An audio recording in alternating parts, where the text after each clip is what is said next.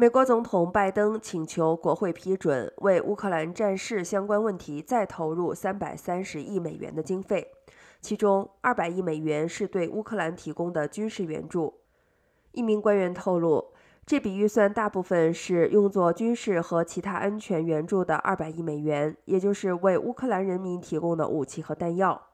另外八十五亿美元经济援助用于协助乌克兰政府应对眼前的危机。还有约三十亿美元拟用于人道救助，并因应俄军攻击乌克兰所造成的粮食价格的冲击。拟议中的这笔预算还包括应对美国和他国经济混乱的经费。这些经费包括由粮食供应所受冲击到高科技制造业使用的关键零组件，不一而足。